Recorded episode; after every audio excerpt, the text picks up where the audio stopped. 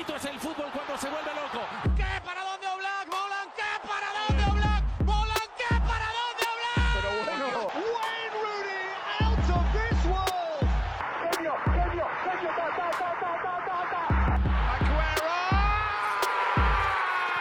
¡Iniesta de mi vida! ¡Gol, gol, Bueno, bienvenidos a este nuevo episodio del Arco. Hoy, martes de Popurrí, por primera vez en nuestra historia. Estoy aquí con lo de siempre. Jorge, Buenas. Álvaro, Muy buenas. Javi Buenas. y Diego. Hola, ¿qué tal? Y bueno, hoy vamos a cambiar un poco el orden. Vamos a empezar por lo de siempre, pero luego no vamos a terminar con NBA porque el Mundial nos va a quitar más tiempo. Así que bueno, primero, Fórmula 1, que ya se acabó, ¿no? Esta temporada en Abu Dhabi. Sí, eh, ya, ya final de temporada y bueno, eh, la verdad que ha sido buena carrera, yo me la esperaba bastante peor para lo que suele ser Abu Dhabi, que no se ven muchos adelantamientos y la verdad que ha habido eh, mucha, mucha competición, ganó otra vez Verstappen, ha sido al final Verstappen, Leclerc y Checo, 15 victorias, puede ser. 15 victorias, justo lo iba a decir. Y, y bueno, Verstappen que al final de esta temporada ha sido pues su paseo triunfal. Y, y nada, y al final el aliciente principal de esta carrera era el subcampeonato del mundo que se peleaba entre Leclerc y Checo. Y al final se lo acabó llevando eh, Leclerc contra todo pronóstico, porque parecía que Checo y los Red Bull tenían mejor ritmo en Abu Dhabi. Y, y nada, y al final la estrategia de paradas, pues le benefició a- al de Ferrari. Buena estrategia de, de Ferrari. Sí, sí, Por sí. primera vez en la temporada hicieron bien eso de dejar el coche en pista, ver que, que los, los duros iban para largo y, y bastante bien, la verdad, la estrategia de Ferrari. Al final, pues ese subcampeonato, como dice Javi, que era el único aliciente así de la carrera de Abu Dhabi. Bueno, además del retiro de Vettel. Justo. Sí, a ver, eh, Vettel, eh, casi 300 carreras, cuatro títulos mundiales, eh, uno de los mejores pilotos de la historia. Y, y también lo que ha supuesto Vettel, ¿no? Que al final eh, siempre ha sido un piloto que todo el mundo le ha querido y se ha visto durante todo el fin de semana que muchísimas muestras de cariño, muchísimos homenajes, pasillos, la grada aplaudiéndole, que al final, bueno, pues eso se va uno de los grandes, que a ver qué hace ahora, porque yo no creo que se retire del mundo del motor, supongo que se irá, no sé, igual se va a Resistencia o... A la resistencia. de entrevistado. ¿Tú Quizás crees se vaya a que- otro lado. Yo creo que sabiendo cómo es Vettel y, y cómo anunció su retirada, a lo mejor ya ya no se va a ningún sitio. O sea, va a descansar, va a dedicarse a su familia. Según anunció su retirada, yo ya, creo bueno, que sí. con el vídeo ese tan Sí. emotivo. Y luego ya, a lo mejor dentro de un año y tal, porque los deportistas son así, cuando se retira luego le entra el picorcito Sí, el mono. De, de volver. Entonces, seguramente eh, se tira un año sabático dedicado a su familia y tal, y luego a lo mejor vuelva, como tú dices, a algo del motor y ya está. Sí, puede ser. Y bueno, y luego también, eh, por comentar otro desastre más de, de Fernando. Otro retiro, pero no, Otro, pero no igual, ¿no? otro retiro, bueno, al final... eh, Seis esta temporada. seis esta temporada, el sexto, que bueno, que son seis en carrera, pero han sido más por eh, fallos de estrategia. Me acuerdo una carrera en sprint que tampoco pudo salir. Al final han sido un, fa- un fallo tras fallo en una temporada lamentable que en la que Alonso ha mostrado un nivel increíble, que para tener 41 años es sorprendente que un piloto con 41 años se le vea tan fresco y tan, tan ágil en, en todo, en todas las facetas del pilotaje. Y nada, y al final, pues bueno, se acaba una, una etapa que eh, se pronosticaba mejor y que al final la, bueno, le ha salido rana a un Fernando que, que hoy mismo empezaba ya la- los tests en Abu Dhabi también con Aston Martin Ya y, y a veremos qué tal. A olvidarnos de Alpine y a pensar en Aston Martin. Ya, yo creo que ha ya, habido- ya le hemos dado un follow a la cuenta de Alpine a Alpine, y ya empezamos a seguir a Aston Martin. Eso es lo que iba a decir, que habrá habido dos millones de españoles que hayan dejado de seguir de repente Vamos. a Alpine. pero sin ninguna duda. Y luego ya por último, para cerrar con Fórmula 1, eh, abandono de Hamilton, la verdad, porque un poco triste, estaban haciendo un muy buen final de temporada, pero yo creo que, que para la temporada que viene Mercedes conseguirá hacer un coche súper competitivo y a ver, con un poco de suerte veremos ahí un mundial eh, muy entretenido entre tres escuderías. Así que nada, y hasta aquí la temporada de Fórmula 1 este ¿Y año. ¿Quién pagó la cuenta esa? La cuenta La de los cuenta de la- pilotos no sé quién la pagó, pero La Como- cuenta de la cena. Como no se la repartiesen entre todos, Joder. el que tuviese que pagar de una. Pobrecillo. A Pobrecillo. lo mejor fue Vettel, ¿no? Seguramente, sí. Que hizo el gesto. Sí, mm, Puede sí ser. puede ser. Pero bueno, otro que no se retira, que parece que cada año está más cerca, pero que no se retira, es Djokovic.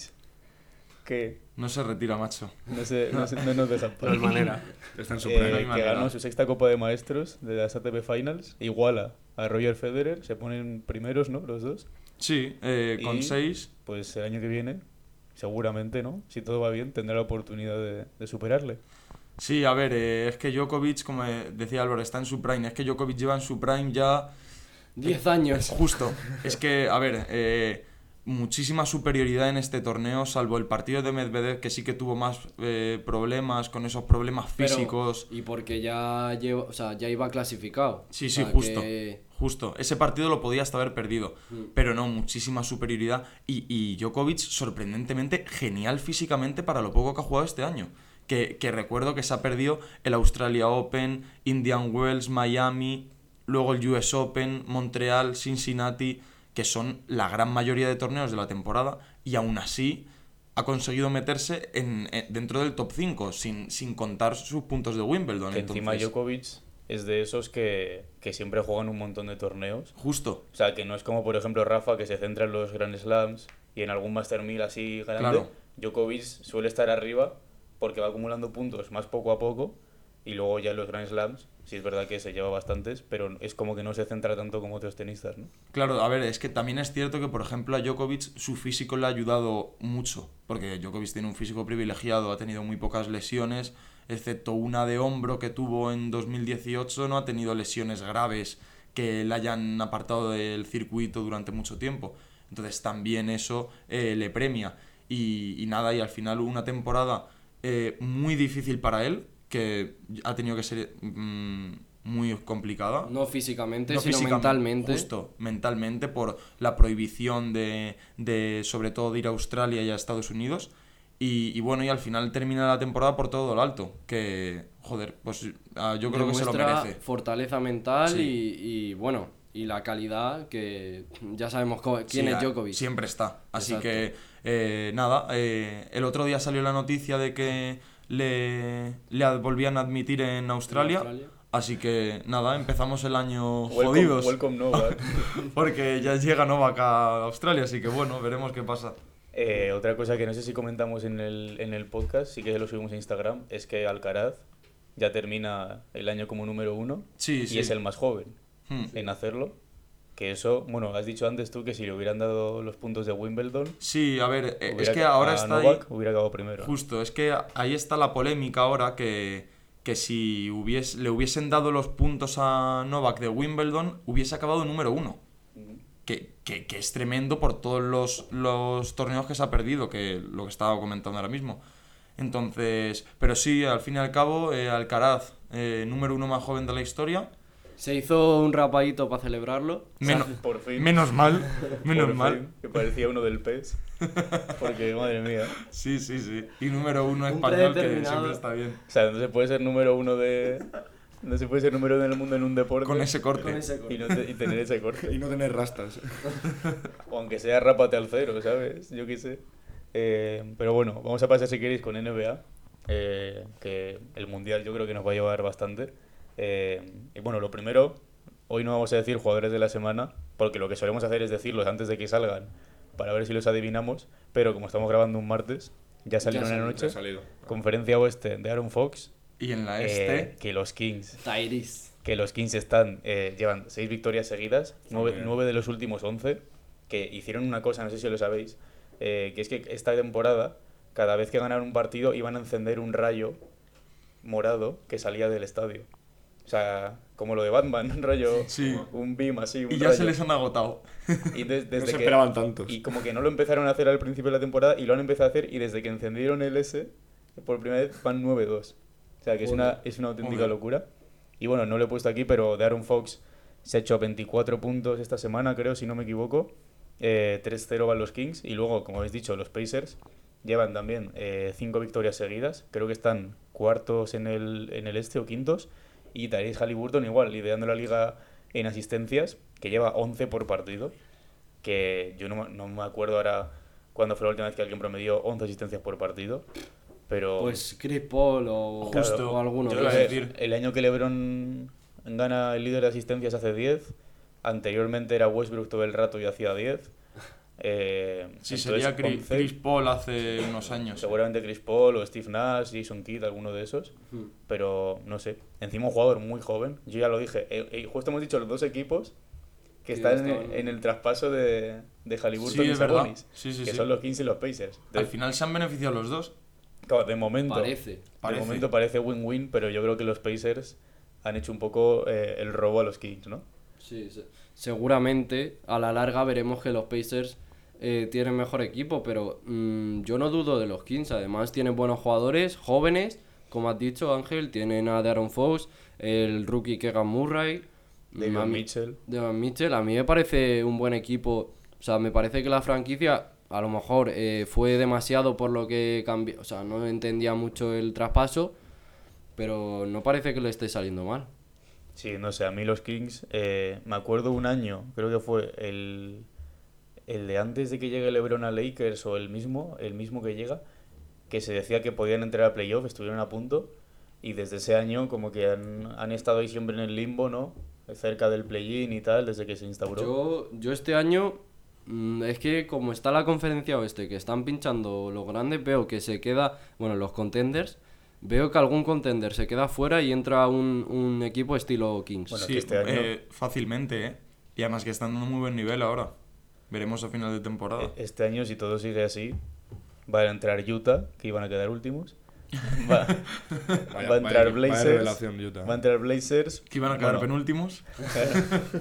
No va a entrar Lakers, no van Y a no va a entrar, entrar bueno, Warriors, los Nets, no lo sabemos. Los Warriors tiene pinta de que, de que van a empezar a remontar, aunque esta noche les ando por el Sí, pelo. la la verdad verdad, que sí. aunque Un no inicio juego- de temporada bastante raro, ¿no? Muy raro. Sí.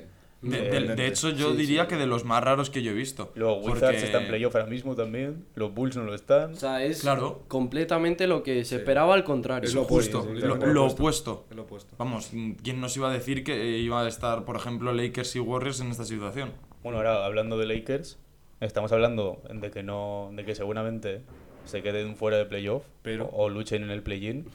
Que el otro día vi un vídeo en YouTube. Pero si no vuelve a jugar LeBron, quizás Vi un vídeo en YouTube de que decían de que LeBron podía ser la primera vez en 18 años que se quedaba sin ir a un All-Star. Ostras. Y, de momento tiene pinta, o sea, por votos va a ser el primero del oeste seguramente. En por el banquillo, por tal votos vez. De los, de los aficionados. Sí, Como pero- le pasó a Wiggins, que quedó tercero en el oeste y salió al final el titular del, del All-Star.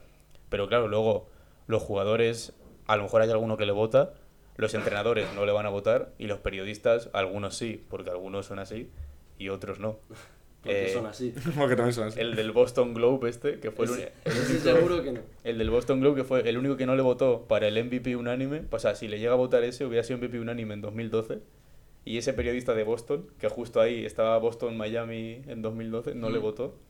Bueno, ese no le va a votar, vamos. Claro, ese ni, no. En la ni- vida. ni para las chapas. Pero eso, lo que habéis dicho, llevan tres victorias seguidas, las tres sin LeBron. También hay que decir, han vuelto Schroeder y Thomas Bryant, que están jugando bastante bien. Eh, Anthony Davis, ahora mismo. Es- Si está con- loco. Si contáramos los últimos cuatro partidos de liga, eh, si contáramos los últimos cuatro partidos de liga, irían, eh, pues eso, 3-1 y, Da- y Davis sería MVP de, de primeras. Bueno, estamos viendo en directo.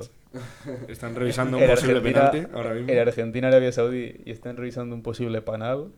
Penalti a favor de Argentina sería. ¿Quién es ese? No, esa eh, Correa, ¿no? Ah, no, No, es esa Paredes. Paredes. Paredes. Ah, Paredes. Un agarrón dentro del área y lo están revisando ahora mismo. No, Y yo creo, no va- me creo que piten un agarrón. yo creo que va a pitar penalti. Pero bueno, Bueno, De Ara- hecho, Arabia Saudí, ojo, panal. Lo pita. penalti. Lo pita. Un Lo pita. agarrón. Un Han agarrón. pitado penalti por un agarrón. Eso en España Bueno, es primer gol de imposible. Messi en El- directo el- en la Copa del El Mundo. Jorge, el Jorge fan de Arabia Saudita desde chiquitito está Bueno, bastante... Messi No, no no, por, no por injusticia de Arabia Saudí, sino No, porque ah. me parece raro que piten un agarrón.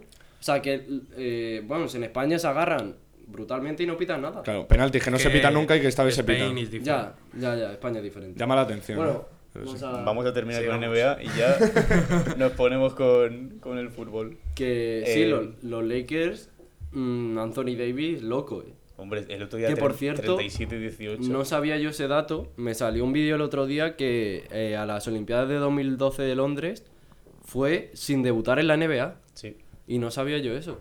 Que Es era, que o sea, ni el siquiera. año de Anthony Davis en la universidad, en Kentucky, es posiblemente uno de los más bestias. O sea, era, él, él había hecho más tapones totales ese año que cualquier equipo entero de la NCAA. Joder. O sea, él llevaba como ochenta y Mm. tantos. Bueno, se viene panal de Messi también. Que, mm, Vamos a pues terminar, sí. vamos a terminar con esto. Eh, bueno, nada, también los países ya lo hemos dicho, están muy bien, la verdad. Otro equipo que también pensábamos que iba a quedar con Orlando y con Detroit ahí abajo, en el pozo. Eh, y luego la pelea en el primer puesto del oeste Espectacular. va a ser alucinante también por los equipos que están. Sí. Pues están Y, Utah y por lo que ha dicho Jorge también, que mu- mm, prácticamente la mayoría están pinchando. están- todos los contenders. Están Utah y Blazers, está Phoenix, Claro. Es que si tenemos en cuenta. gol de Messi. Es que. gol de Messi, sí. Está Utah y Blazers, está Phoenix, está Grizzlies, están los Clippers, están los Nuggets. O sea, va a ser Si tenemos en cuenta. alucinante. Claro, es que si tenemos en cuenta las sorpresas y los dos contender que ha dicho Jorge antes, que, si a priori remontan, como parece al menos en el caso de, de Golden, parece que sí, y los Lakers ya veremos, eh, si siguen con esta racha, que tampoco era muy difícil mejorarla, pero si siguen en esta racha, podían meterse, pues estamos hablando de una pugna bastante interesante, la verdad. Sí, sí, va a ser alucinante. Es que los Lakers, o sea, bueno, los contenders mejoran y los que ya tienen las victorias, las victorias no se las van a quitar. Claro, o sea, las sorpresas, eh, los, que, los partidos que han ganado ya van a estar ahí. Por lo menos tocando los huevos un poco. Claro, Eso Entonces, seguro. Sí, justo. ya van mm, uno por otro, ¿sabes? O sea, las plazas de uno las ocupa otro. Y luego veremos a ver si bajan el pistón, porque estamos dando por hecho que lo van a hacer. Hombre, los Pistons no pero pueden sí, bajar más, ¿eh? Pero si Marcanen le da por seguir a este nivel, la verdad que lo dudo, ¿eh? Markkanen ahora mismo es titular en el All-Star sin ninguna duda, yo creo. Ay. O sea, son Doncic. Doncic, Curry, eh, Markkanen, Davis, depende del récord como terminen, y de pivots, pues Jokic. Y yo creo que... y. Pero no sé, el All-Star este año va a ser la, va a ser la Sí, leche, también. yo creo. Este año yo creo que el All-Star va a ser eh, de más jugadores diferentes, o sea, el que más jugadores diferentes tenga. Me acuerdo el año de 2018, creo que fue, o 2019, que fueron D'Angelo Russell, Bucevic, Oladipo, Sí, sí, pues del estilo va a ser. que estuvieron. Wade y Nowitzki, que era su último también. Eh, Va- y va a estar complicado también la elección de los jugadores. Hombre. Porque hay sin duda. muchísimos A ver, ahora yo no. que. Yo voy a poner a todos los Cavaliers y a LeBron. A Garland, Mitchell, LeBron, Mobley y Allen. Eso, eso van a ser, mi- Pues esas es van a una- ser pues mis es un equipazo. Súper objetivo. Hombre, es un equipazo. Pero bueno, si queréis, terminamos ya con una quiniela rápida de los tres partidos que hay esta noche, pues mañana seguiremos hablando de NBA. Eh, Nets contra Sixers. Los Sixers, hay que decir, no está Harden, no está Maxi y no está Embiid, que se va a perder los dos siguientes No está partidos. nadie. Y los... Exacto. Ah, bueno, juega, juega Simmons en Filadelfia por primera vez. Se va a Después llevar de- tremenda pitada, también te digo. Eh, y bueno, luego, pero menos mal que no está ni en beat ni esto, porque sabiendo cómo son. Bueno, Simmons que se hizo el otro día, 22 puntos, 8 rebotes, o sea, buen partido. Mm. Sí. Eh, y eh, no sé si volverá Kyrie. Debe- o sea, debería jugar. El otro debe- día jugó. a ver, por si no- deber debería. El otro día Cuando, jugó. cuando que- dijo Borja que volvía, teóricamente, este domingo. ¿no? A ver, jugó el otro día, se hizo Ah. 14 puntos así. Entonces, sí. Por eso digo que debería, que debería debería jugando, ¿no? jugar. supongo. Y Utah Watanabe a ver si juega, porque está espectacular también. Yo, eh, desde los primeros partidos que le vi, eh, me encantó. De hecho, creo que no sé qué, no sé qué episodio que cuando dije lo de Santi Aldama, de que era de, de jugador que no nos esperábamos o la Sí, mejora o algo así, esperado. ¿no? Sí. o algo así. Yo estuve por poner a Watanabe, pero no lo puse porque las estadísticas eran muy bajas. Pero ya ha subido las estadísticas y es que sumado a la energía que da en defensa en, en Nets, me parece un jugadorazo. eh. 57% en triples está tirando. Lidera la liga. 57%. Sí, sí, sí. Eh, pero bueno, ¿con quién os quedáis? Net Sixers. Yo eh, con Nets. Yo también con Nets. Yo con Nets. Pero básicamente Porque, porque. las bajas. porque no hay nadie. por lo que has Porque dicho tú, está- porque porque en Filadelfia no hay que nadie, o sea, no hay nadie en Filadelfia. Está mi primo y poco más. Eh, después, Kings contra Grizzlies. Los Grizzlies, que ya Morant está medio tocado, no está Desmond Bain, Jaren Jackson sí que bueno, está, pero creo. está Magia Santi Aldama. Está Magic Aldama Yo creo que con Magic Aldama no. y los Kings, no que, va. llevan, que llevan seis seguidas. Hmm, yo me quedo con los Kings. Va Yo a haber otro rayito. Yo, efectivamente, yo creo que Rayito, así que Kings. Yo también Kings. Yo creo que tampoco va a dar con la magia de Aldama. Pues yo voy a decir Memphis, porque juegan en casa. básicamente, y ya Morante en casa es alucinante. Y último partido de la noche, Lakers contra Suns. Los Lakers sin LeBron, ya lo sabéis. Esto es eh, revancha de esos playoffs de 2021. Exacto. Buah, vaya felpa, ¿eh? Les dieron. Eh, yo los Suns. Mm, venga, Fénix, sí, la verdad. Yo, Fénix también, que por cierto, Fénix parece que no existe. O sea, está ahí, Ya, pero sí, no, sí. no se habla. Pero La de temporada pasada igual. de- Como No llevan- La habla. pasada como, igual. como llevan así tres años ya, luego como Están claro, ahí y. están sin Chris Paul también que no está jugando, así que tienen que, tienen ¿Para que cuánto? demostrar en playoff. No lo sé, pero siendo Chris Paul teniendo 56 años, Mm. puede ser para mañana o para dentro de dos meses. Yo me quedo con, con Suns también. Yo creo que va a ser victoria fácil. Además, si juegan todos, Booker se hizo el otro día casi un triple doble de, de 49 puntos. Así que bueno, vamos a pasar con lo importante, que es el Mundial. Importancia Eh, lo importante. Hay que decir, para los que nos escuchen, que estamos viendo, como hemos dicho antes, el partido en directo. Así que a lo mejor hay algún corte de repente de gol de Alkelaifi, ¿no? Gol de Saúl, Gol por cierto estamos viéndolo en pantalla ahora mismo. Sí, O sea, el número 12 de Arabia Saudí. Ahí Tiene, está. tiene buena pierna, sí. leyenda de, de Arabia Saudí. Pero bueno, eh, aparte de los partidos, que la verdad han sido bastante buenos en general, Mm. ha habido muchísima polémica de la que hay que hablar, ¿no? Primero, eh, bueno, la gana inaugural eh, gana Ecuador, 0-2. Eh, gol de, dos goles de Ener Valencia.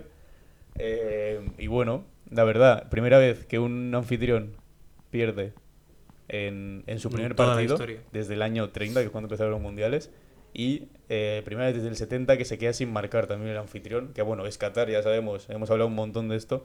Que en Qatar no hay ningún tipo de, de cultura futbolística, de tradición ni nada. Entonces, esto lo hace pues como mucho más obvio que pase esto, ¿no? Sí, además, eh, efectivamente, como no tiene cultura futbolística, por así decirlo, se vio en el partido inaugural como al. No sé en qué minuto era, pero como 20 minutos antes de acabar el partido, Sí, ya, 60. ya los aficionados estaban marchando del estadio.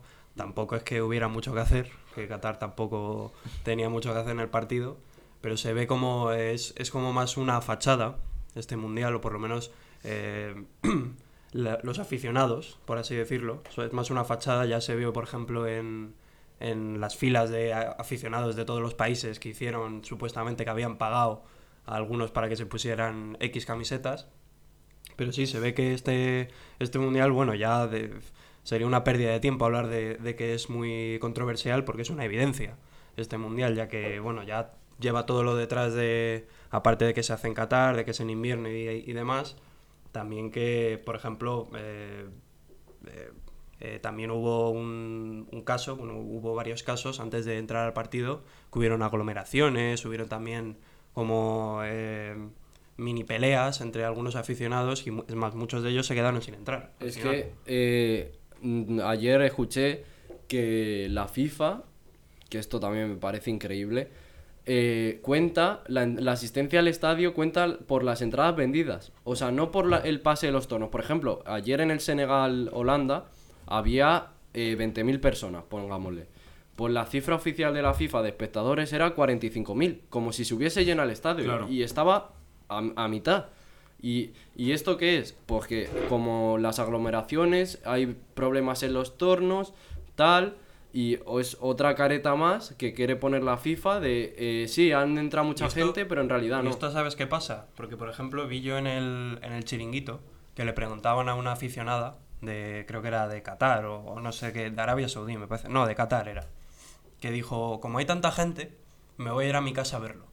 ¿Sabes? Y eso es un- una clara prueba de la poca cultura futbolística que hay, que incluso, y luego también el nivel adquisitivo del país. Sí. Que incluso se gastan el dinero en una entrada, pero como ven que hay una aglomeración y que no van a poder entrar eh, rápido, dicen, para esto me voy a mi casa, bueno, es calderilla lo que he perdido con esta entrada y veo el partido en mi casa. Incluso ni siquiera ir al campo. O sea, compran la entrada o no ni siquiera la compran. Seguramente la familia real tenga un montón de amigos, entre comillas, justo. a las que regala entradas y luego esa gente no va al campo. Hmm. Y, esa, y esas entradas se las impiden a los que realmente quieren ir al estadio. Pero bueno.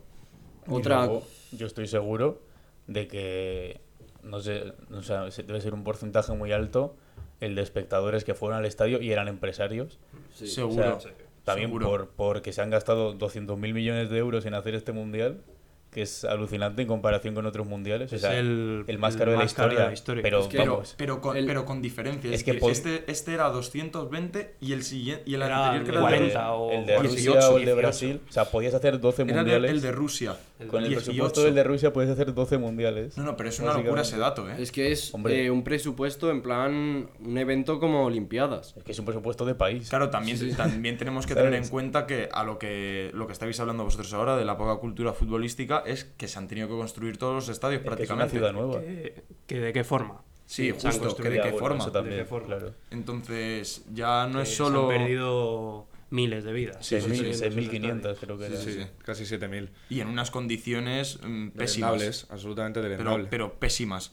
Entonces, al final se ha ido el dinero en la organización en, y, y en realizar todos los estadios que no existían.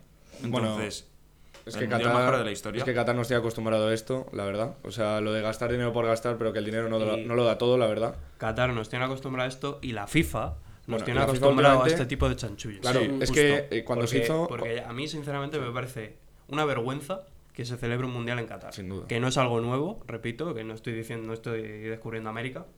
Pero a mí me parece una vergüenza que en un, en un país de, de la extensión de Madrid, por así decirlo, o un poco más, de Cataluña, eh, no tenga ni un solo estadio, tuviera solo un estadio nacional, que es en el que jugaron muchos eh, ayer, Ayer. muchos equipos, Sí. Y que tuvieran que realizarlo todo eso en poco tiempo y de qué forma, ¿sabes? A mí me parece esto un- Sí. un- una prueba más de la mafia que es la Es FIFA. que Sí, sí, la, FIFA, justo. la FIFA al final, si ha llevado el Mundial a Qatar, es por el dinero que le han dado. Porque es que, eh, por ejemplo, España, el motivo que nos dan en España es que no tenemos, o sea, el motivo que da la FIFA para no llevar el Mundial a España o a otros países es que no tienen eh, dinero. Pero es que eso es lo que buscan, de- que le den dinero, porque eh, estadios ya hay. En España, por ejemplo, cultura futbolística, Bueno. una barbaridad. Joder, y que lo van a Joder. rentabilizar. Exacto, lo vais a rentabilizar. Pero es que el segundo, ¿Y, tío, sa- lo y van a sabes lo que, lo que va a pasar a partir de ahora? Que para que haya un mundial en España va a tener que haber eh, candidatura conjunta. Como por ejemplo está Portugal, bien, va a haber con Portugal y eh. Marruecos o Portugal y Ucrania, no sé. lo, de Ucrania lo va a habían hacer. incluido, lo habían incluido Como como, idea. Claro, pero como compasión para Sí, decir Claro, sí. para la FIFA que se... Claro. Entonces, al final, esto va a suceder a partir de ahora, como el siguiente mundial que es en México, Estados Unidos y Canadá, que al final, para suplir los precios que le puede dar Qatar, los países van a tener que juntarse para poder dar un mayor presupuesto. A ver, que estoy seguro que el de México, Estados Unidos y Canadá se juegue casi todo en Estados Unidos, porque seguro que es el que más dinero ha puesto de lejos. menos, eh, Seguro. creo que son Monterrey, Guadalajara... Eh, no, Monterrey, Ciudad de México y tal, y, y luego Vancouver y, y Toronto en Canadá. O sea, son dos ciudades Pues en México, está. dos en Canadá y luego... Y en el de en- España y Portugal, Portugal también solo tiene tres sedes. Sí, sí, sí. O sea, al final son candidaturas conjuntas, pero por eso, por igualar las fuerzas, Claro, por nada más. claro, por Porque- nada. Es que es imposible que eh, Para España... igualar las fuerzas económicas. Económicas, económicas, sí, sí, eso es, imposible que, que España vaya a igualar económicamente a Qatar. Imposible. Entonces, pero para sí. ello se tiene que unir con demás países. Si Qatar tiene más PIB que incluso Estados Unidos. Sí, sí. Gol Argentina. ¿Otro de Messi? Otro de Leo. Doblete de Messi. vez. Bueno, Leo. Y creo que anulado. fuera de juego, no, no, de juego. Bueno, yo para terminar quería decir, eh, ya que estáis hablando de la candidatura de Estados Unidos, que cuando fue la selección de la sede, que a priori era favorita a Estados Unidos frente a Qatar, pero bastante, no mucho, o sea, eh, literalmente era aplastantemente favorita Estados Unidos, llamó mucho la atención eh, que se eligiera Qatar en ese momento, incluso se habló, se habló de posible corrupción, que yo no lo descarto, la verdad, de posible fajo de billetes de Qatar en, último, en última instancia para que... Como en el primer gol de Ecuador, ¿no? sí, para que la sede fuera allí. Y, y ahí, bueno, al final pues se montó de hecho un lío, en ese momento estaba Obama de presidente, se montó un lío impresionante. Y al final pues hemos ido pasando el tema y demás, pero esto es, yo creo que esto es un ejemplo de lo que está pasando también en el fútbol de, de equipos y, y de clubes, o sea, con el Paris Saint Germain, los, los clubes Estado y demás. Con el pues, Manchester City. Claro, se está reflejando también en el fútbol de selecciones. Yo pasando ya, dejando a un lado todo esto que se sabe más que de sobra, A la pasando, polémica. no, pasando a lo futbolístico, decir que cómo nos han engañado con Qatar, ¿eh? Ya, también. Todos los periodistas, eh, estos que ven fútbol internacional y tal, nos decían tal, Qatar va a jugar bien, va a competir, tiki-taka, no sé qué. y se la comió Ecuador con patatas. Y Ecuador, no ti- ¿eh? Ecuador. Ecuador. Y no, la, y no tiró ni a puerta. Y luego entiendo lo de los saudí, lo de los catarís. Que verás cuando les pillo Holanda. Entiendo- entiendo los de. Qatar. Bueno, o Senegal. O Senegal. los, de, los de Qatar que estarán acostumbrados a ver a Mbappé allí en, ¿sabes? Cada vez que le da al que entradas para ir a ver al PSG, ven esto y dirán, eh, ¿qué, ma- qué es esto, sabes? ¿qué me habéis vendido? ¿Qué me habéis vendido? Ahí está la clave. Decía, creo, mm, era una publicación, me pareció muy graciosa, que decía, cuando compras un mundial pero se te olvida comprar los jugadores para tu selección. Y salía el catarí ese llevándose las manos a la cabeza. es que fue un partido lamentable. Eh, Ecuador mu- muchísimo mejor. Que es verdad que el rival era el que era, pero yo creo que Ecuador me parece... eh, opta, Tiene- tiene opta buen equipo. Opta para el Sí, segundo sí. puesto claramente. Tiene buen equipo. claramente. Pero bueno, antes de pasar con los partidos, vamos a comentar otra polémica que ha habido sobre todo ayer y antes de ayer con eh, los brazaletes. Que telita. Que bueno, Joder, sí, sí, sí. algunas selecciones propusieron llevar un brazalete de One Love, ¿no? Se llama, pone. Pone One Sí, Love. con la, con la bandera. Eso es un corazón, es un corazón con la bandera de- del orgullo. Y eh, bueno, hay muchos países que lo han aceptado, aunque la FIFA les va a sancionar con una amarilla al principio de los partidos Y al también capitán. una sanción económica. Y sanción económica seguro que también. Eh, y bueno, hay equipos como Inglaterra, eran Inglaterra, Gales, ¿no? Inglaterra, Bélgica. Gales, Bélgica, eh, Holanda me parece Sí, que también. también. Pero lo que no entiendo es lo de la amarilla. O sea, ¿se la va a sacar el árbitro? Si ven, es como si se quitara la camiseta. Si le ven con la, el brazalete de tal, directamente le sacan la Yo supongo que pitará y nada más pitar, Claro. sacará la Saca amarilla. Pero Pero que... Claro, pero, pero ¿y eso a quién? Por Madre ejemplo, mía, al, al capitán. Es que, es que parece una chorrada lo de la amarilla, pero este mundial con dos amarillas te quedas fuera el próximo partido. Pero es que Cuidado eso lo que iba a decir, que O sea, los equipos se lo tendrán que pierde. plantearse esto. Claro, por eso no se la quieren, porque, el- por ejemplo, el capitán de Inglaterra es Maguire. ¿puede No, ser? Harry Kane. Harry O sea, Kane. Harry Kane. Claro, si Harry Kane le echan una amarilla por el brazalete, sí, le echan otra amarilla y se pierde el siguiente partido. Pero por ejemplo, los porteros, que están más lejos del árbitro teóricamente, que se lo pongan los porteros y ya está. Sí, pero si al portero le hace una falta, te quedas sin tu portero. ¿Sabes? No, y es tiene que- que, salir es el que me parece una... Es impresionante. A mí me parece no, una y tontería. Es que esto pone en una tesitura a, a los dos, a los jugadores y a las elecciones. Porque independientemente de la, la sanción económica no será un, un impedimento, pero sobre todo los jugadores. Porque primero, para, para los directivos de la selección, de cara a su entrenador, que es a quien ponen para que le dirija al equipo, ya es una condición que a su capitán le saquen una amarilla, por lo que habéis dicho, que ya dos amarillas y se pierde un partido del mundial, que esto no es la liga, aquí perderse Claro. un partido del mundial Es la vida, fundamental. Y encima a tu capitán, a priori, que es uno de los jugadores más importantes del equipo. Y luego es para el futbolista también, que es como, vale, eh, reivindicas, eh, llega un momento que es como un dilema porque dices, reivindicas esto, pero a la vez ¿A te condicionan. Es, es, y si me permitís la expresión, una putada. Sí, una sí, putada. Para los futbolistas y para, para los directivos. Porque lo que hace es condicionar al, al jugador de cara a los objetivos futbolísticos y, y deja en, en segundo plano lo que realmente reivindica, que en este caso, pues bueno, vuelvo a repetir, es una vergüenza, porque luego Qatar tiene lo que tiene, con, con sus códigos penales de pedradas a mujeres por infidelidad y discriminación a, a los homosexuales. Sí, sí. A ver, sí, yo veo genial la reivindicación, pero es lo que dice Diego, que al final eh, el futbolista dice, me voy a perder yo un partido del Mundial que quizás sea mi única oportunidad de jugar y Mundial. ya no solo, perdérselo, ya lo no solo perdérselo individualmente, ¿sabes? Es, es de cara a tu equipo. Sí, también. Porque jugar un mundial no es algo decir, hostia, juego un mundial es algo mío bueno para mi carrera, es algo colectivo. Porque juegas con tu selección. Y si. si em, bueno, acaba de Ahora sí, marcar ahora- Ahora, Lautaro, ahora sí es gol. Ahora sí. sí. 2-0. Lautaro. Y lo que decía, que claro, ya no solo si te vas a perderte un partido individual, sino encima eres un futbolista importante de la selección y te condicionas de esa forma a tu equipo para el próximo partido en el que ya te han echado, te han hecho una amarilla y estás expulsado, ¿sabes? Que es muy probable que te echen una amarilla si es el fútbol. Pues ya es como que condicionas los objetivos eh, futbolísticos de tu selección y lo que Justo. puede llegar a alcanzar Y en el mira. Inglaterra, Es que es- Inglaterra todavía puede depender un partido sin Kane. Bueno, Todavía. Pero un equipo, los típicos equipos que, de selecciones, que son todos jugadores como muy promedios Claro. y luego una estrella, Claro, no sé, pero por como Gales, ejemplo, por ejemplo. eh, te iba a decir justo, imagínate Es que, un buen ejemplo, que, Gales. Que expulsan a Gareth Bale. Bueno, expulsan, que le sacan Le doble amarilla O y si le, sancionan un también. partido. O si hubiese estado Mané. Mm, Es que condiciona mucho a tu equipo. Entonces, veremos lo que hacen las elecciones. Es que es un tema muy complicado y, y muy controvertido. Es que esto lo que nos habla es eh, de la eh, absoluta hipocresía que tiene la FIFA, Infantino, porque eh, lo más asqueroso de este tema no es que se prohíba la norma ni demás, es que, por ejemplo, Infantino dio una rueda de prensa absolutamente lamentable, acaban de anular el gol de Argentina, por cierto. No, lo están. Ah, lo Sí, sí, no, No, Lana. Sí, lo han la anulado. El árbitro ha hecho algo raro, pero lo han anulado. No, no, no, lo han anulado. Sí, ¿Sí o no? sí. No, no, gol. No gol. Se está, está el marcador un poco Está- porro, Es pero bueno. el rótulo salía gol. Ya. Ahora, ahora. Ahora, Ahora sí. ya está. Bueno, lo que estaba diciendo, que es, es una hipocresía muy. es impresionante porque, mm, claro, si Infantino da una rueda de prensa y dice que se siente africano, eh, inmigrante, gay y Sí. yo no sé qué más. Blanco, negro, eh, asiático. y se siente todo. eh, incluso pelirrojo, decía yo, yo qué sé.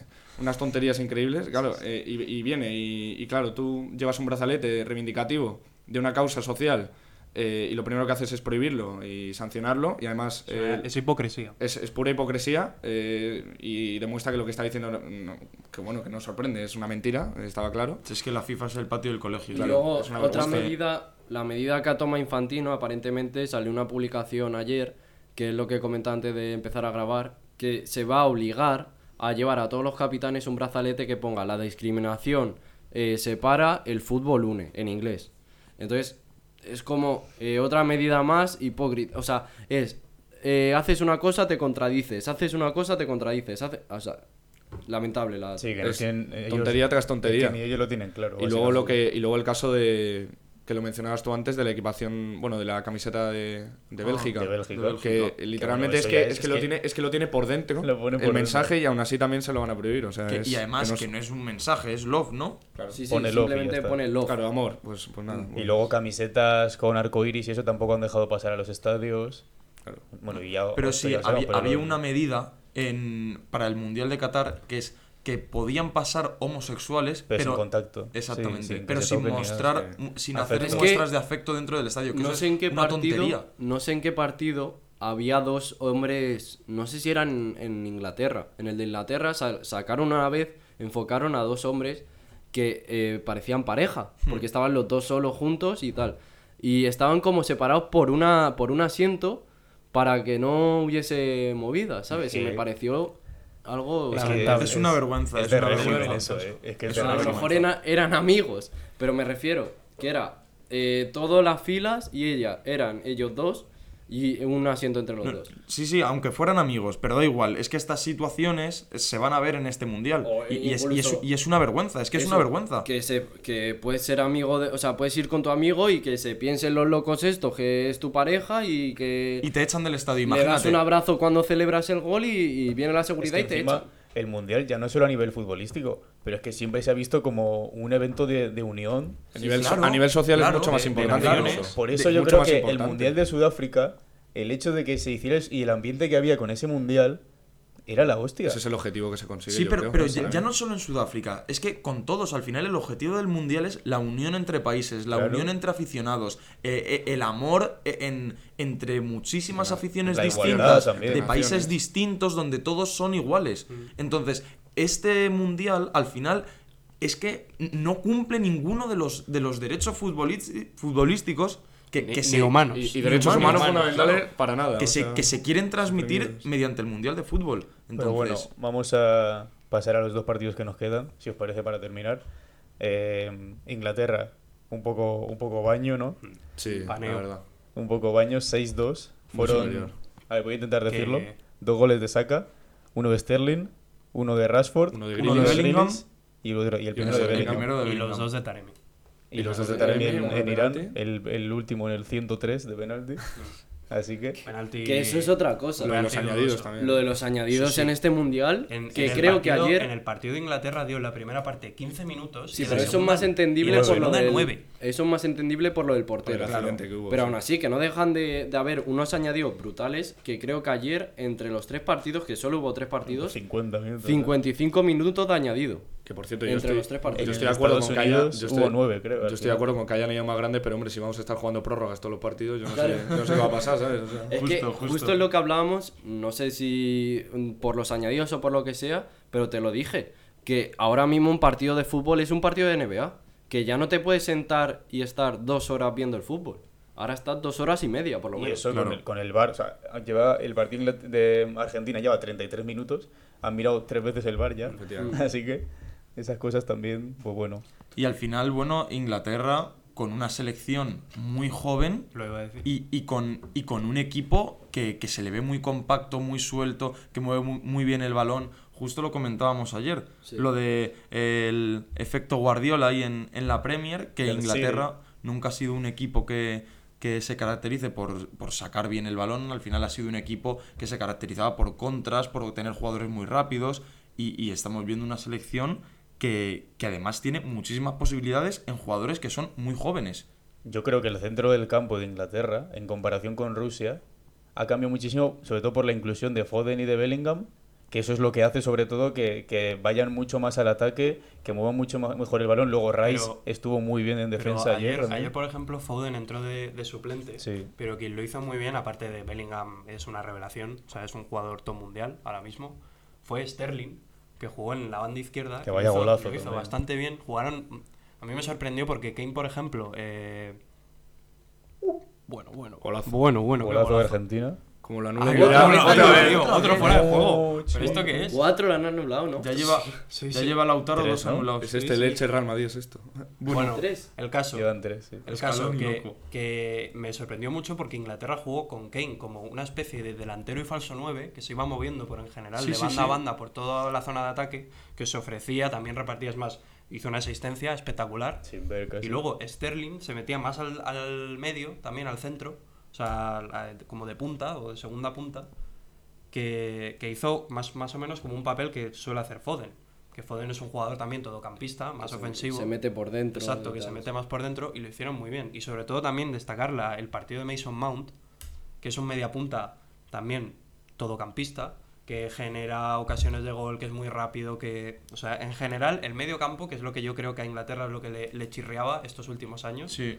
Sí, tiene, encima. tiene un Y- medio campo Y mira, y mira que tenía que Inglaterra en los últimos años ha tenido eh, mediocampistas top, como han sido Gerard o Lampard. Sí, pero eran, Pero eran medios- más- eran mediocampistas de otro corte. Eh, claro. Eso iba a decir Claro, justo. no Eh, eran por ejemplo, eh, Foden o Bellingham son mm, muy de ataque. Entonces eso le da unas eso posibilidades también, increíbles. eh, se ha o sea, en este mundial se ha mostrado el cambio de, de mediocentros, con el cambio de mediocentros, de mediocentros clásicos, como dices, de eh, Fo- o sea, Foden, Gerard, Lampard, y tal, sí. Mm. eh, a, eh, ahora Bellingham es un, medio, un mediocampista moderno, de estos sí. que es alto, eh, corre, Me tiene recuerda- cuerpo. Me recuerda un poco a Casemiro, al principio. Sí, Así, así corpulento, que por cierto, entre él y Declan Rice, que se hizo un partidazo también, También, sí. fueron los que más balones robaron, o sea, parecían una escoba, literalmente, robaban todos los balones. También es verdad que Irán jugó bastante mal.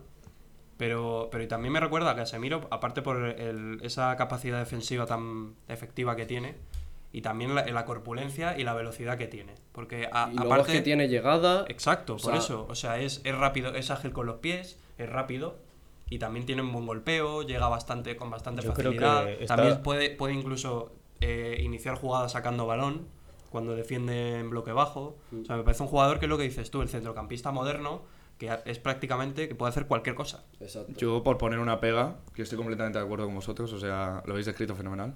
Yo por poner una pega, eh, a mí me llama la atención el cambio de planteamiento de... Bueno, en la Eurocopa ya sabemos cómo juega Inglaterra. Es, es cierto lo que decís, que se han incluido centrocampistas mucho más con más llegada y demás, y más pegada arriba, y con mucho más físico, pero yo sí que creo que, mm, que yo quiero ver a Inglaterra contra un rival que proponga porque el planteamiento fue muy bueno contra una selección. Yo ya no estoy hablando de que sea peor o mejor, estoy hablando del planteamiento de la selección de Irán, que era evidentemente defensivo, y ya saben la calidad que Que tiene el Irán. portero jugó noqueado 20 minutos. Claro, o sea, ya sabemos, Irán iba a jugar a poner la muralla china y a ver qué pasaba. Sí. Eso ya lo sabíamos todos. Y quiero y el planteamiento de Inglaterra fue muy correcto porque no se le trabó el partido ni, ni nada y lo resolvió con, con solvencia. Ahora hay que ver cuando juega Inglaterra contra un equipo que propone. En el grupo que tiene Inglaterra no hay. No, no se va a no ver hay- eso. No, no- no creo que se vea. Tal vez Estados Unidos. Eso iba a decir. Pero- Que Estados Unidos sí que tiene un equipo que puede lanzar más al ataque. Yo, claro, necesito ver a la selección in- inglesa mm, contra un rival que proponga a ver qué planteamiento utiliza, si sigue con este con esta ida ofensiva o si repliega un poco y se va al bloque bajo que ya hemos visto en partidos anteriores. Y bueno, siguiente partido, Senegal-Países Bajos. El resultado, la verdad, que no refleja nada lo que fue el partido. Para nada. Porque ves un 0-2 eh, pero el 0-2 fue uno en el 85, Y creo. el otro en el descuento. y otro en el 96 o algo así, si no me equivoco. Eh, 99 y 84 fueron los goles. pues eso, o sea, dos goles, dos goles también, que el primero es un, un córner, ¿no? De Gakpo, si no me equivoco. No, es un centro. es un centro. centro. Un centro. es un y- centro. Es, es un gol a balón parado y otro de, de rechace. De. Sí. Plan, de un tiro, de un tiro que el portero despeja mal y llega La toca. Klaassen, Klassen. y la empuja a la portería. O sea que encima la toca Mendy en la, en la segunda Sí, parada, pero que no consigue fue un, fue un partido muy igualado entre ambos, que el portero de, de Holanda, Debutante. y debutante, se hizo un partidazo que desesperó a, la de- a los delanteros senegaleses e incluso diría yo que el, el resultado podría haberse incluso decantado para Senegal, porque tuvo más ocasiones y si no fuera por el portero, que también hay que darle el mérito, que también es un jugador más, pues Holanda con un poco de suerte ha conseguido sacar este partido. Un Una buen gran, resultado. una gran selección para mí Senegal, sinceramente. Un Sí, tío, o sea, Una, una pena lo de Mané, es una absoluta lástima porque pena, hay, que, una hay que pena. recordar que Senegal es el actual campeón de es, África. la, es la campeona de África, yo por eso dije que yo Sí que aún así con- Senegal tiene un muy Claro, buena selección. en ¿eh? Senegal. Y la lucha por el segundo puesto en ese grupo va a estar Va a bonita. estar ¿eh? O sea, el partido Senegal-Ecuador va a ser un buen partido. O sea, Muy si demuestran lo sí. que nos han demostrado en el primer partido, Sí, va a ser sí. un partido increíble. Yo, es que, claro, mm, es verdad que no está Mané y pesa, porque pesa, pero claro, tú ves las- los jugadores que tiene Senegal y son muy interesantes, incluso en ataque también. O sea, son jugadores menos conocidos, pero por ejemplo a mí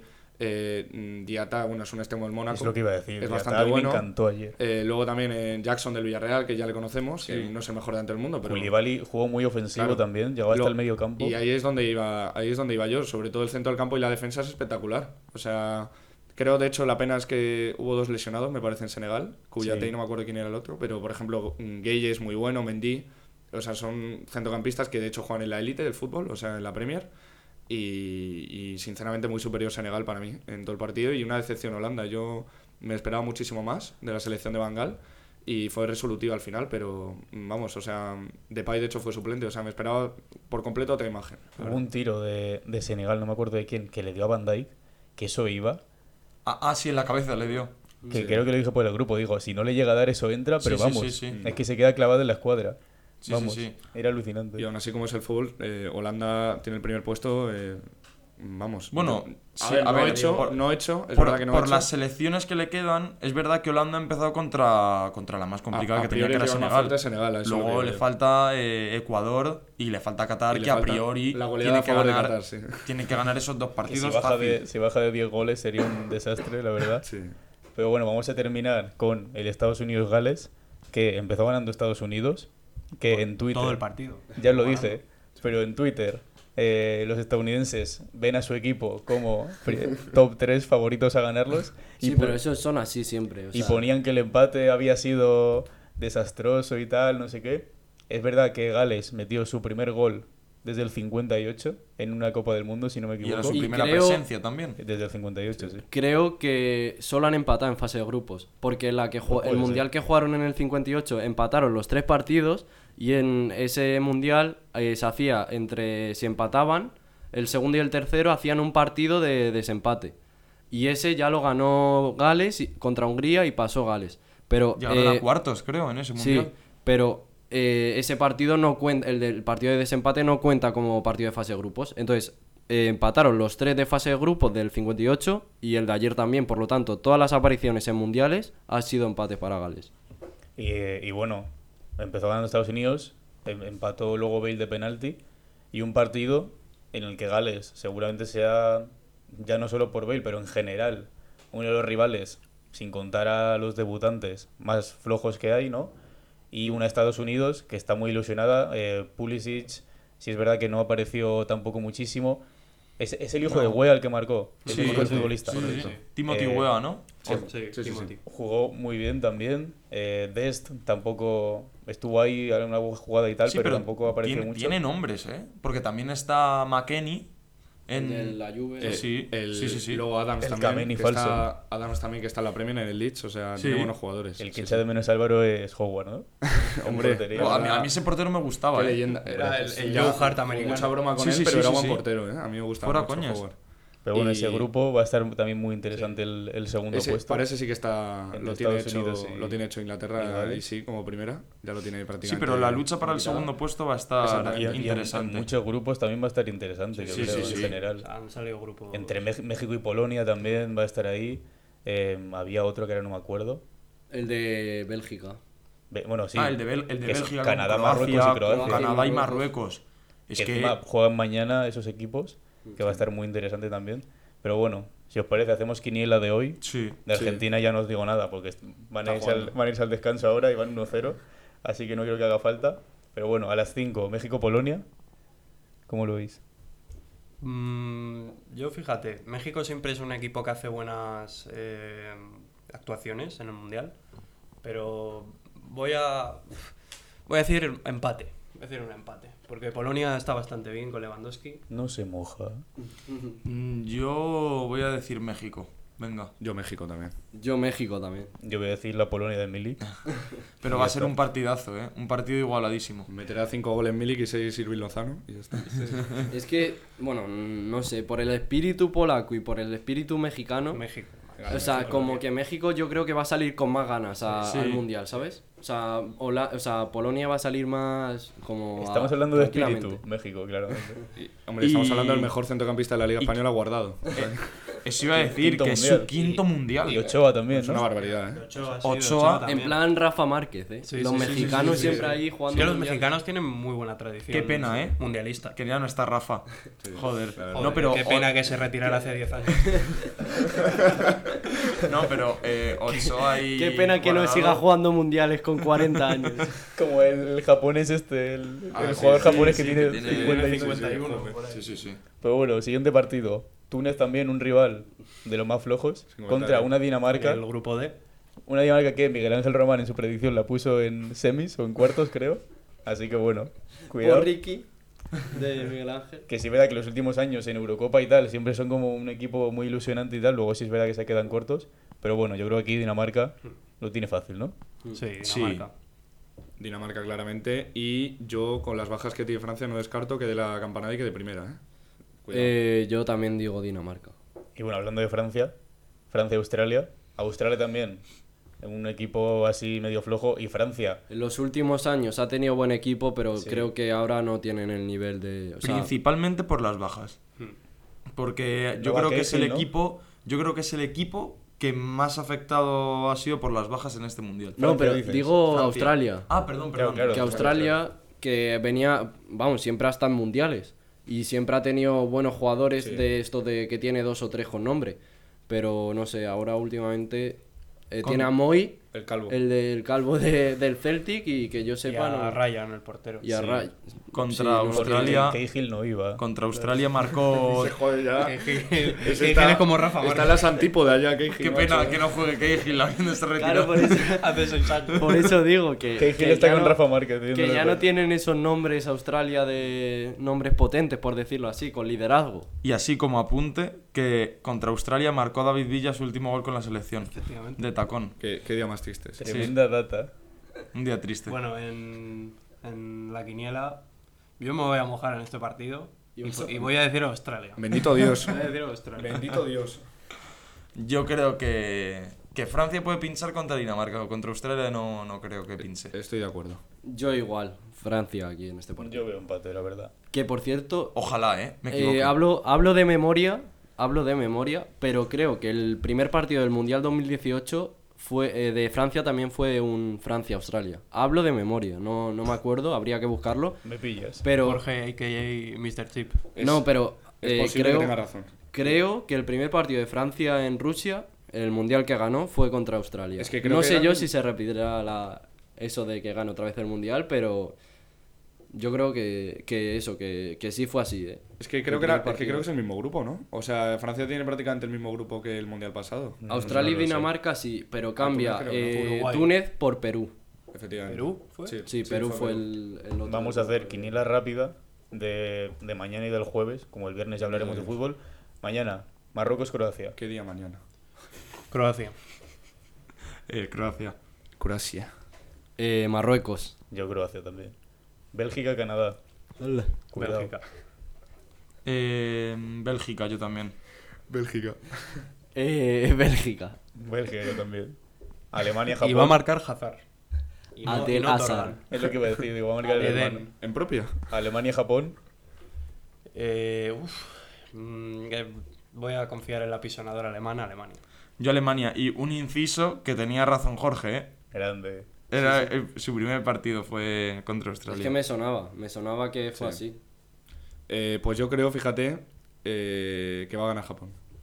Yo confío en Alemania. Yo veo un empate. Y España-Costa Rica. Debutamos en el Mundial. Que la roja.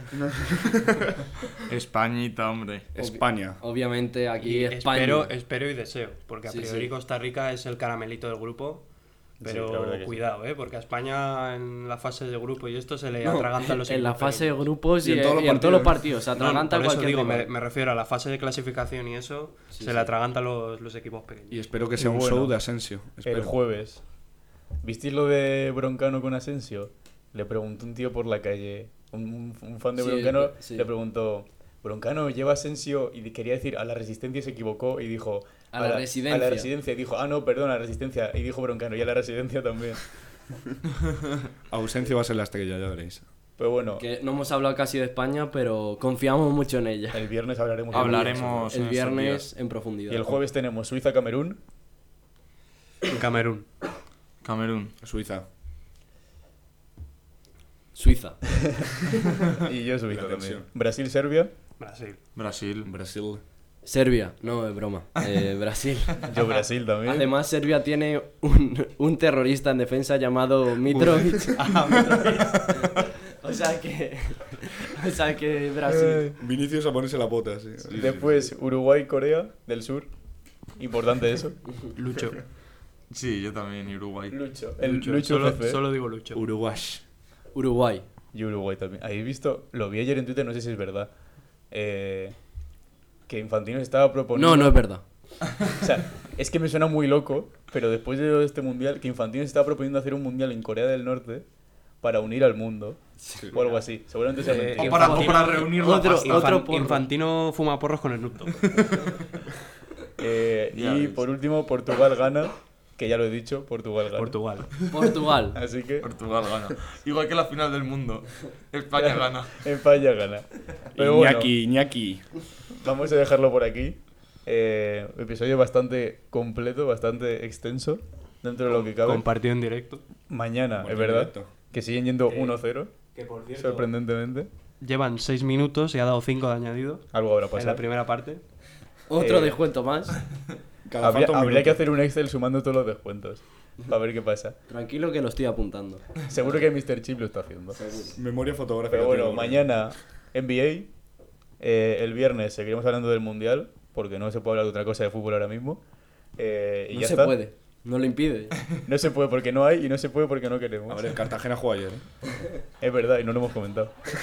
Eh, hay, próximo- hay pero bueno, fútbol femenino también. también. Pero bueno, vamos a dejarlo por aquí. Y nada, un saludo. chao, chao, chao.